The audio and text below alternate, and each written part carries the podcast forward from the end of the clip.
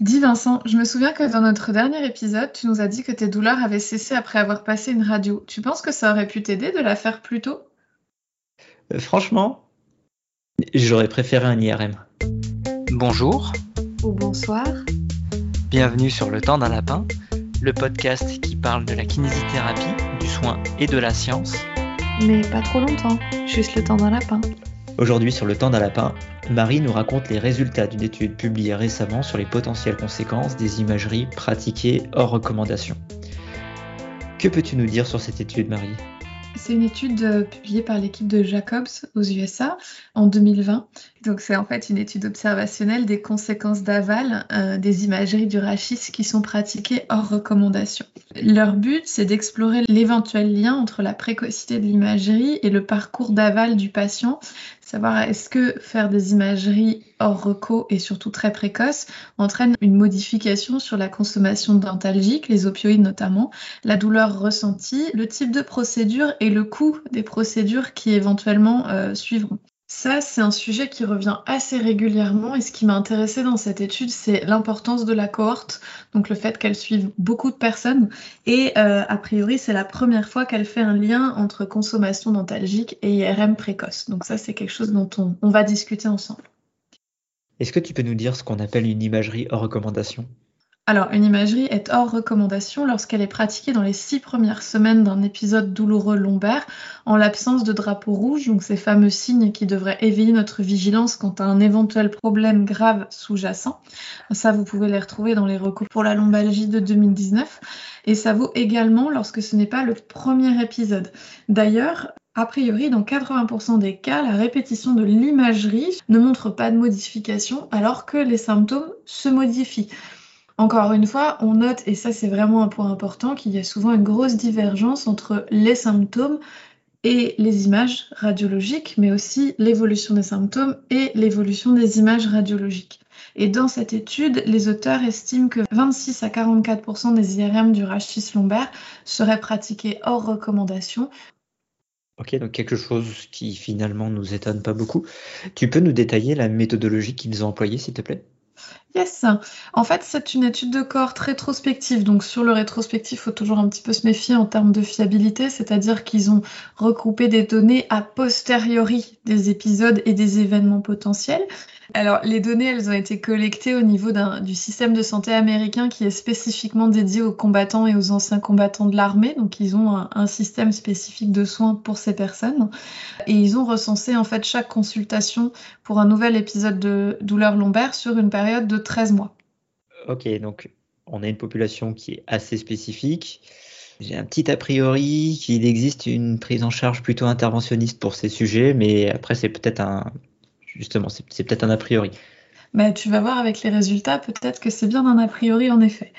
En fait, dans cette étude, les patients été inclus lorsqu'ils présentaient une lombalgie non spécifique, donc ça regroupe euh, spondylolyse, dégénérescence discale et tout ce qui est lumbago, euh, tour de rein euh, et autres joyeusetés euh, de du même type d'appellation.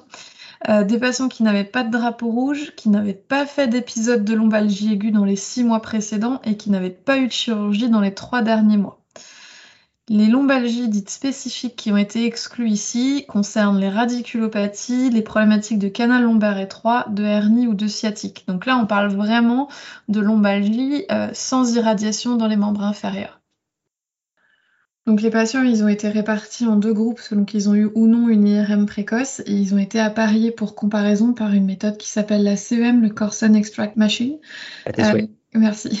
Qui est censé faire des appariements de patients ayant des caractéristiques similaires et suffisamment proches pour être comparés sans biais. Alors ça, je pourrais pas vous dire à quel point la méthode elle est fiable, donc on va rester prudent euh, sur les résultats. Éventuellement, si on a des accros aux statistiques qui peuvent nous donner l'info sur Twitter, n'hésitez pas. Avec grand plaisir. Et donc, euh, dans cette étude, ils ont pu intégrer beaucoup de patients. Eh ben oui, c'est pour ça que moi je l'ai trouvée intéressante. Sur 1,17 million de consultes pour euh, lombalgie non spécifique recensées, ils ont pu inclure plus de 400 000 consultations À la suite de ces consultations, il y a eu 9977 patients qui ont eu un IRM précoce, donc à moins de 6 semaines. Et c'est plutôt une bonne nouvelle par rapport à ce que tu, la question que tu soulevais plus haut.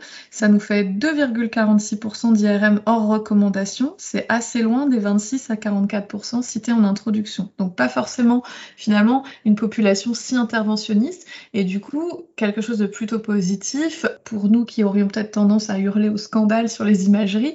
Bah, il y a des circonstances dans lesquelles on n'a pas tant d'IRM en reco que ça. Ils ont euh, d'abord comparé les différences initiales entre les deux groupes, avec ou sans IRM précoce. Ils ont ensuite comparé entre J43 et J365 la probabilité que le patient subisse une chirurgie lombaire, sa consommation d'opioïdes, ses scores douloureux et le coût de l'ensemble des soins pratiqués sur cette période pour voir s'il existe une différence entre les deux groupes. Et donc, est-ce qu'il y a de grandes différences entre les patients qui ont eu une IRM précoce et ceux qui n'ont pas eu cette IRM précoce? Alors, il n'y a pas d'énormes différences, il y a de petites différences qui sont assez intéressantes. Les auteurs disent que globalement, les patients avec un IRM précoce sont plus jeunes, qu'ils ont moins de comorbidité, qu'ils sont plus douloureux, qu'ils sont aussi moins nombreux à avoir un médecin référent ou à avoir vu leur médecin référent le jour de cette consultation. Alors ça, c'est leur résumé. Si on regarde les chiffres en détail, après ajustement, il reste en effet une différence statistique sur l'âge moyen. 52,2 ans vs 56,5, donc c'est pas une différence très importante. Le reste est un peu moins significatif, donc attention aux comparaisons rapides. L'idée c'est de discuter un petit peu des chiffres, mais c'est pas forcément d'en tirer des, vérités. D'abord sur le plan de l'âge, moi j'ai une première interrogation, c'est que on a pratiquement 90% des personnes qui ont une IRM précoce qui ont moins de 70 ans, avec des répartitions à 20-25% par tranche d'âge. Moi, ça m'interroge. Est-ce que ça veut dire qu'on s'inquiète moins avec l'âge? Est-ce que ça veut dire qu'on est moins enclin à proposer une imagerie devant une symptomatologie douloureuse? Ça, c'est une première question. Ou à l'inverse, est-ce qu'on s'inquiéterait plus facilement ou plus vite chez les patients jeunes au point de vouloir proposer un IRM hors recommandation? Ensuite, sur le plan de la douleur, alors là, c'est un petit mystère dont j'ai pas encore trouvé l'origine. 12,7% des patients qui ont eu une IRM précoce ne, déclaraient aucune douleur à la première consultation. C'est pour la petite blagounette, mais vraiment, quand je suis tombée dessus, je me suis posé la question. On a quand même des gens qui ont consulté pour des douleurs lombaires, qui le jour de la consultation n'avaient pas mal et qui ont quand même eu le droit à un IRM hors recommandation. En fait, ils voulaient savoir pourquoi ils ont eu mal, peut-être? Dans un modèle biomédical, c'est complètement idiot de faire un IRM à un patient, puisque s'il a plus mal, tu vas supposer que la cause n'est plus là. Moi, la question que je me pose, et c'est un peu l'objet de cet épisode au-delà des chiffres, c'est quelles sont les motivations pour la prescription, justement. Qu'est-ce qui motive le prescripteur à proposer euh, une IRM et qu'est-ce qui fait que dans certains cas, chez des patients qui n'ont pas mal, on va proposer une IRM Pour ce qui est des patients douloureux, on a une répartition un petit peu différente entre le groupe avec IRM précoce et le groupe sans IRM précoce. Dans le premier, on a presque 64% des patients qui ont une douleur supérieure ou égale à 5, contre 44% des patients du second groupe. A priori, après ajustement, la différence n'est pas significative. Alors, est-ce que c'est de là que les auteurs se sont permis de dire que les patients étaient un peu plus douloureux dans ce groupe? Probablement. Donc du coup, la même question que tout à l'heure, est-ce que les praticiens sont plus enclins à sortir des recommandations sur si la douleur est plus importante? Est-ce que finalement quelqu'un qui a plus mal et qui est beaucoup plus invalidé par la douleur serait plus à même de recevoir une prescription d'IRM Pourquoi pas? Ça peut s'entendre. Mais j'ai pas l'impression qu'il soit question d'une invalidité ou d'une détresse. Alors c'est pas précisé. Là c'est moi qui extrapole. C'est quelque chose qu'on peut souvent reproché à, ce type d'études, c'est que il y a une focalisation sur la douleur. On aurait pu préférer avoir euh, une évaluation avec un questionnaire euh, fonctionnel type euh, FL qui est couramment utilisé. là, c'est pas spécifié. On s'arrête à la fameuse échelle de 0 à 10. Donc là, si vous avez envie d'autres propositions, vous pouvez aller voir notre lapin sur l'infographie pour la douleur du coup, euh, si on continue sur la différence de groupe, 61 euh, et 67% des patients ont déjà consulté pour lombalgie dans les deux années précédentes. Et sur l'année précédant le démarrage de l'étude, environ 20% des patients de chaque groupe ont reçu des opioïdes. C'est donc une population qui est en partie habituée, malheureusement, à souffrir, à recourir à des soins et à euh, recourir à des traitements médicamenteux qui sont potentiellement lourds. Et là où il y a un quelque chose qui est assez interrogeant. Il reste une petite différence significative sur le coût des soins prodigués dans l'année précédant la consultation d'un groupe à l'autre. Les personnes qui ont eu une IRM précoce hors recommandation, ce qui est déjà un examen coûteux, ont déjà un parcours de soins plus coûteux que les autres au point de départ. Et la question c'est pourquoi? Qu'est-ce que ça dit de leur parcours? Qu'est-ce que ça dit de leur recours ou de leur rapport aux soins? Qu'est-ce que ça dit des soignants qu'ils consultent? Moi, je n'ai pas de réponse à cette question. Hein.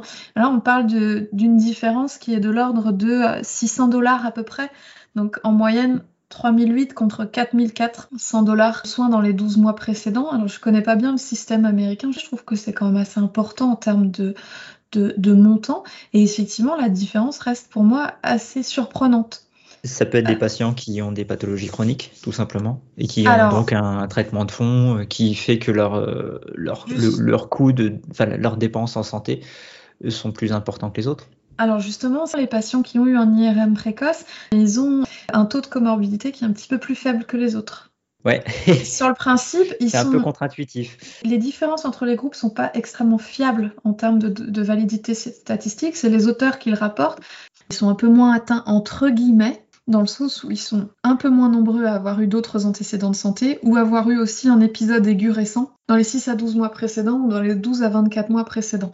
Indépendamment de l'étude et des chiffres, qu'est-ce qui peut entraîner cette différence et qu'est-ce que ça va changer dans leur parcours de soins? Pourquoi c'est déjà un groupe qui a des consommations plus importantes? Et pour les résultats sur un an, ça donne quoi? Ils ont collecté donc les données de santé de ces personnes sur une année entière à partir du 43e jour après la consultation initiale, comme je disais tout à l'heure, pour ne pas que les coûts de l'IRM précoce entrent en compte.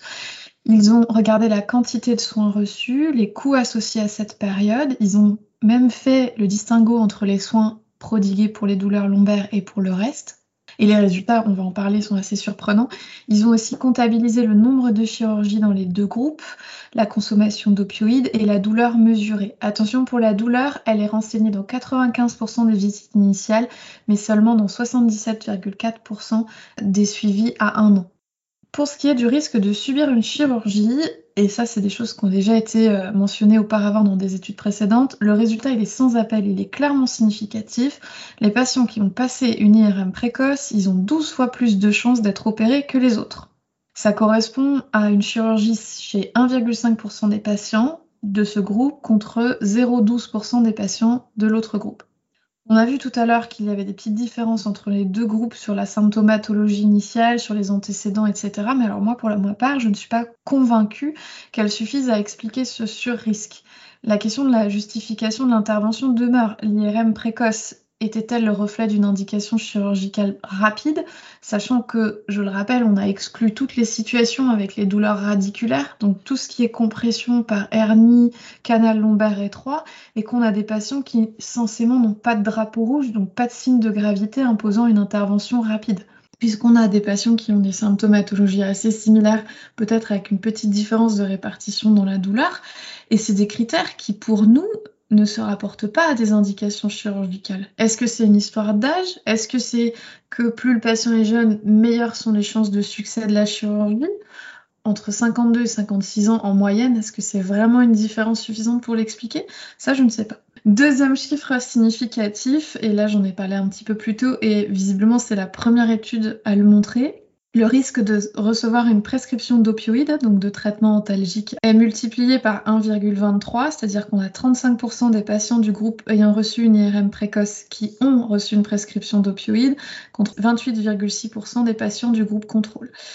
Dans tous les cas, pour ma part, ça reste des proportions qui sont assez importantes parce que environ 30% de patients qui reçoivent des opioïdes, ça questionne aussi bah, sur justement euh, les stratégies de prescription et de traitement de la douleur qu'on peut avoir aux États-Unis et qui ont posé problème ces dernières années. Est-ce que là, c'en est le reflet? Je ne sais pas. Pour le coup, ça reste pour moi relativement important en termes de quantité. Et malheureusement, à l'issue de tout ça, les patients qui ont passé une IRM précoce, donc qui ont potentiellement été plus pris en charge, c'est-à-dire plus de chirurgie et plus d'opioïdes, à l'issue du suivi ne sont pas moins douloureux que les autres. C'est-à-dire qu'au bout des environ 270 jours de suivi, la douleur moyenne, elle est estimée à 3,99 sur 10 dans le groupe IRM précoce contre 3,87. C'est une différence qui est significative, mais elle n'a pas de pertinence clinique. C'est-à-dire comment tu montres que 3,99, ça a plus de retentissement fonctionnel que 3,87, c'est complètement impossible de le dire. Ce qui est sûr, c'est que sans surinterpréter, on peut dire que le fait de faire une IRM précoce n'a pas permis une amélioration significative de la douleur à un an par rapport au groupe qui ne l'avait pas reçu. Oh, quelle surprise et là, pareil, c'est interrogeant pour ma part. Quand on parle de différences de douleur qu'on dit non significatives et quand on, se dit que dans les deux groupes, la douleur est assez similaire et qu'on ne peut pas dire mieux qu'ils sont un peu plus douloureux dans le groupe qui a eu des IRM précoces, en plus le chiffre est pas fiable, bah, si au final euh, on a une douleur estimée à l'arrivée qui est aussi similaire que ça, où est l'intérêt finalement de ce parcours-là? Et du côté des coûts, est-ce que ça change quelque chose? Ah bah, tu doutes bien que oui, forcément. C'est le nerf de la guerre. C'est des patients qui avaient déjà un historique de soins plus chargé et donc plus coûteux que les patients du groupe contrôle. L'écart, en fait, il a continué à se creuser. La facture moyenne des soins, tout domaine confondu, reçus par les patients ayant passé un IRM précoce, s'élève à 8000 dollars dans l'année qui a suivi contre 5500 avec une différence garantie entre 2200 et 2800 dollars. C'est-à-dire qu'on est sûr que entre le groupe des patients qui ont passé une IRM précoce et le groupe de ceux qui n'en ont pas passé, il y a au moins 2200 dollars de différence de soins dans l'année qui suit. Cette différence, elle est importante et il y a un point qui m'interpelle encore plus, c'est que la différence de coût liée à la prise en charge de la douleur lombaire, elle est d'environ 1300 dollars, mais la différence de coût liée à la prise en charge d'autres problèmes de santé, elle est d'environ 1150 dollars. C'est-à-dire que non seulement il y a des consommations de soins qui sont plus importants, donc un parcours qui est plus chargé, mais qui est plus chargé que ce soit sur le plan de la prise en charge de la douleur lombaire, mais aussi d'autres types de pathologies chez des patients qui visiblement avait pas forcément un, taux de comorbidité beaucoup plus important que les autres, voire même un petit peu plus faible. Et du coup, ceux qui ont reçu un IRM précoce vont avoir reçu plus de soins dans l'année et pas que des soins pour leur dos. Et là, tu vois, ça me rappelle furieusement euh, des présentations type euh, les questions autour de la douleur chronique lorsqu'il y a euh, des troubles digestifs qui s'associent. J'imagine très bien des céphalées, des, des, colopathies fonctionnelles, des douleurs de la mâchoire, tu vois. Je me demande dans quelle mesure est-ce que c'est le reflet de ça. Oui, peut-être. Hein. On peut aussi se trouver dans des, effets euh, indésirables des traitements qui sont donnés. Ah oui, aussi. C'est encore le problème de ce type d'études. En fait, on aimerait euh, aller euh, creuser dans, chacune de, ces factures de, soins pour en avoir le détail et essayer d'en tirer des catégories. Là, ils ont, ils ont extrait ce qui était en rapport avec la douleur lombaire et puis tout le reste, c'était un autre problème de santé, mais on a envie d'avoir plus d'infos. Qu'est-ce qu'on peut en retenir de cette étude finalement? C'est une étude de grande envergure. C'est peut-être la plus conséquente jamais publiée sur le sujet, en tout cas à ma connaissance. Euh, certains chiffres sont moins impressionnants que ce qu'on pouvait en attendre. Autant euh, le risque majoré de subir une chirurgie est concordant avec les données précédentes, c'est-à-dire qui estime un risque majoré entre 5 et 20 fois. Là, on est à 1,5. Autant le taux d'IRM précoce et de chirurgie est beaucoup plus bas qu'attendu. On est entre 1 et 3% contre 20 euh, à 40 et 15-22. Donc du coup, par rapport à ta question sur la population interventionniste, on est plutôt dans le sens inverse, on est plutôt à l'inverse chez une population qui serait moins consommatrice de soins que euh, la population générale qui avait été étudiée jusqu'à présent.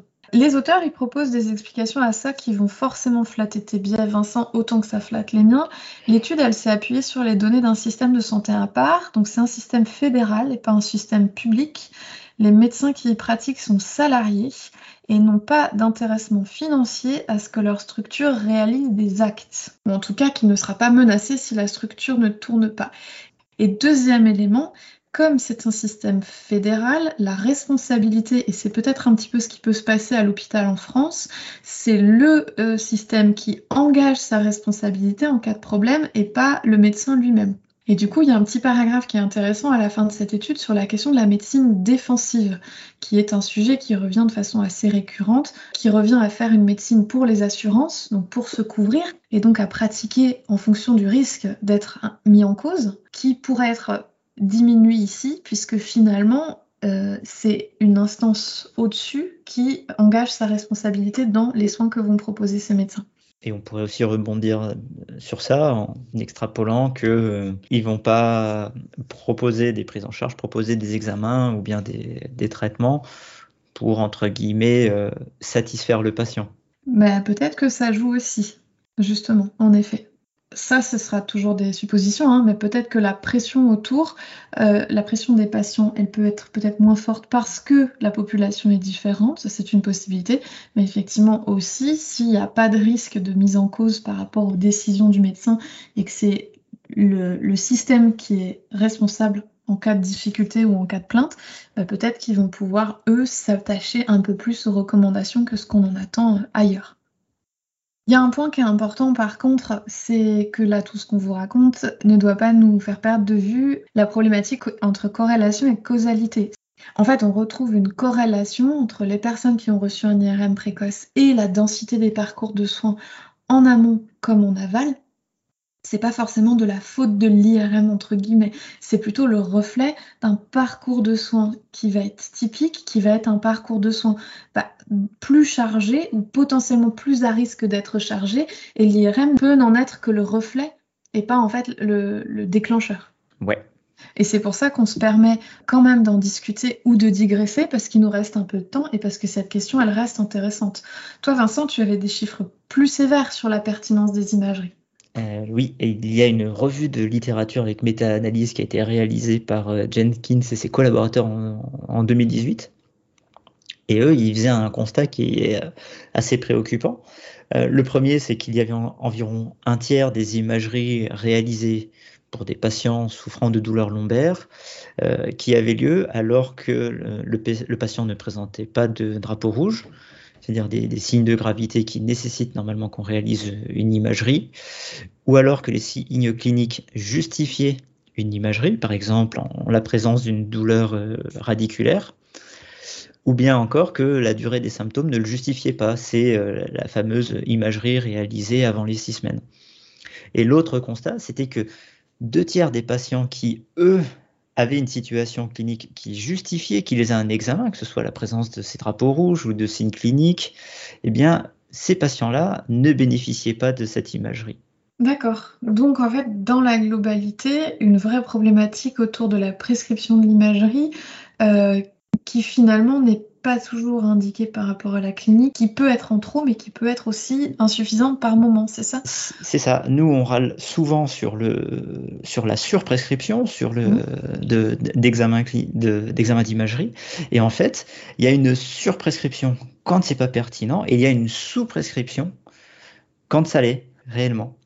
Alors, est-ce que ça explique euh, pourquoi est-ce que euh, passé 71 ans, il y a moins d'imagerie, alors que finalement, c'est l'âge où on va avoir des pathologies peut-être un peu plus sérieuses, comme des, sténoses canalaires euh, ou associées à des problématiques vasculaires? Est-ce que ça explique certains des chiffres que tu as pu nous annoncer précédemment? Potentiellement. Et c'est vrai que pour moi, il y a une vraie interrogation euh, quant au risque de perte de chance, dans un sens comme dans l'autre. Effectivement, le patient de 71 ans, s'il y a un biais du prescripteur qui se dit que de toute façon c'est normal d'avoir mal au dos à 71 ans, bah, il y a peut-être un risque de passer à côté de signes de gravité et éventuellement d'un intérêt d'une imagerie à ce moment-là. Et en même temps, à l'inverse, euh, aujourd'hui, on n'a pas de preuve que les personnes qui ont un parcours de soins plus lourd avec une symptomatologie qui peut être relativement similaire, elles iront mieux plus tard. On, sait tous en fait combien nous on va pouvoir influencer le parcours de soins d'une personne selon le diagnostic qu'on propose, mais aussi les noms, les recommandations qu'on va pouvoir donner. On sait très bien parfois que si on donne le nom d'un médecin et pas d'un autre, eh ben on sait comment ça va se passer derrière. On sait que la suite, ce sera tel chirurgien, ce sera tel médecin du sport, ce sera tel podologue, ce sera tel ostéopathe. On sait que parfois les patients, ils rentrent bien malgré eux et parfois bien malgré nous dans des boucles où en fait le parcours va avoir une nature complètement différente selon le point de départ. Parfois, j'ai juste envie de vérifier un truc parce que finalement, bah, exactement comme dans ta situation à toi par rapport à ce que tu décrivais dans l'épisode précédent, bah, j'ai envie de vérifier qu'il n'y a pas une pathologie sous-jacente. Et en fait, je lance quelque chose qui finit par m'échapper, donc je perds le contrôle avec parfois, bah, un peu comme là dans cette situation-là, une surconsommation de soins, et c'est pas la faute du patient bien sûr, hein, mais un parcours qui s'alourdit d'un coup avec plusieurs professionnels euh, consultés, avec chaque professionnel qui va essayer de proposer une solution différente à partir d'un discours complètement différent, ce qui va complètement embrouiller la situation qui est déjà pas toujours évidente. Je me demande, et cette étude, elle, elle, ravive un peu ces questions, si, dans le cas de la lombalgie, le mieux n'est pas l'ennemi du bien. Il y aurait plein de situations possibles. Tu vas avoir le, patient qui va enchaîner les imageries euh, pour retrouver la cause de, sa douleur qu'il ne, ne comprend pas et qui, au moment où il va abandonner, va rencontrer un médecin qui va lui dire que lui, il va trouver et qui donc va bah réaliser de nouveau une nouvelle batterie d'examen qui reviendra exactement bredouille de la même façon que ça, la précédente. C'est ça. Pour moi, euh, l'enjeu, il est immense, mais la difficulté aussi.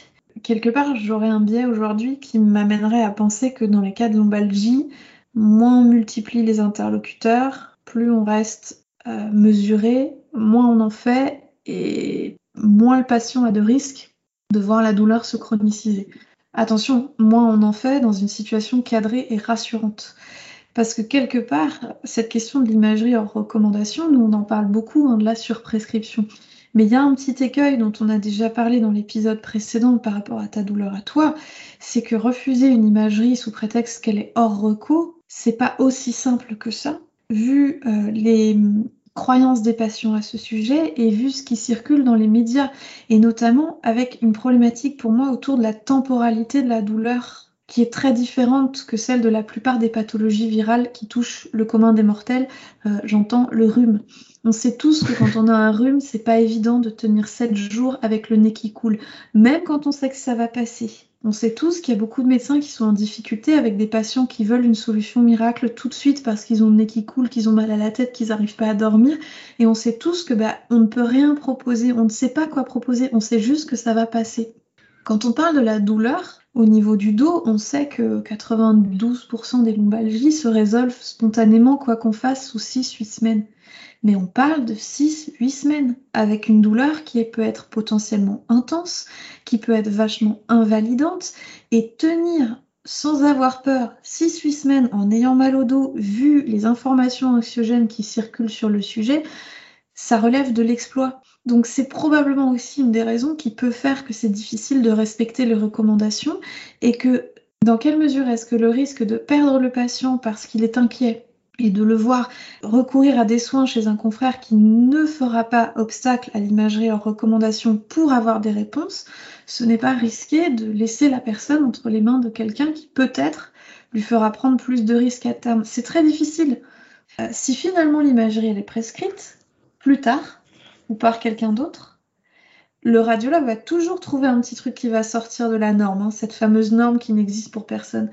Et du coup, on a un risque retour de faire flamber les croyances du patient qui va revenir. Combien de fois on l'a eu? Je pense que toi, tu l'as vécu beaucoup, à beaucoup de reprises, Vincent. Le patient qui revient et qui dit bah, Je vous avais bien dit que je savais que quelque chose n'allait pas. Ah non, assez, assez peu finalement. Ah, moi, c'est quelque chose que j'ai l'impression de pas mal rencontrer. C'est-à-dire que quand, quand il y a cet obstacle à l'imagerie, quand finalement l'imagerie est prescrite, le fait qu'il y ait quelque chose qui ressorte sur le compte-rendu bah, valide le fait que le patient avait raison d'insister. En fait, dans ces situations-là, euh, quand euh, j'avais une prise en charge avec un patient pour lequel il y avait une imagerie qui allait être prescrite, euh, quelques jours avant la réalisation de l'examen, je m'amusais à jouer les, voyants. Ouais. Et à leur sortir mon tableau de Brinicki 2015 et d'essayer de, de, jouer à prédire ce qu'il y aurait sur leur compte rendu. En disant, bah voilà, vous avez 50 ans, et eh bien, je pense que vous allez revenir avec, euh, il y aura une petite, euh, un bombement discal à tel endroit, euh, tu vois Oui. Et, dans un sens, ça me permettait aussi de désamorcer peut-être le côté catastrophisant d'un compte rendu d'imagerie. Et dans, le, dans le pire des cas, ça renforçait l'alliance thérapeutique puisqu'ils avaient l'impression que oh, j'étais capable d'extrapoler leur imagerie sur base de leur examen clinique. Ce qui, je pense, pas mal de médecins généralistes qui nous écoutent commencent à faire quand finalement l'IRM est prescrite. un petit peu de débrouillage en amont peut aider à ce que ce soit plus mieux reçu finalement.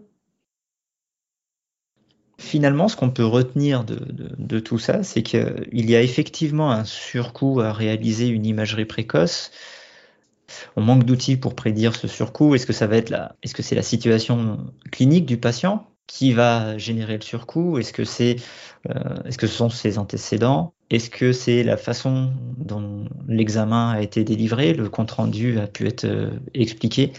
On reste un peu dans le flou, donc euh, le mieux dans tout ça, c'est de s'en tenir aux recommandations d'imagerie, c'est-à-dire euh, s'assurer que les signes cliniques du patient justifient de réaliser l'examen en prenant compte les délais, en prenant compte les drapeaux rouges, enfin bref, ce qu'on répète inlassablement. Sans forcément omettre que si un patient répète à plusieurs reprises son inquiétude par rapport à ce qui peut se passer dans son corps et son besoin d'être rassuré ou non, ça peut être une donnée suffisamment importante pour être considérée quel que soit le délai, parce que l'inquiétude en elle-même, elle peut être un facteur de risque de ce que le parcours en aval se passe moins bien que prévu. Et je ferai une référence à notre épisode précédent. un examen euh, normal peut aussi être un superbe outil de réassurance cognitive pour le patient. Tu parles d'expérience. on vous remercie de nous avoir écoutés et puis on vous dit à très bientôt. Sur le temps d'un lapin.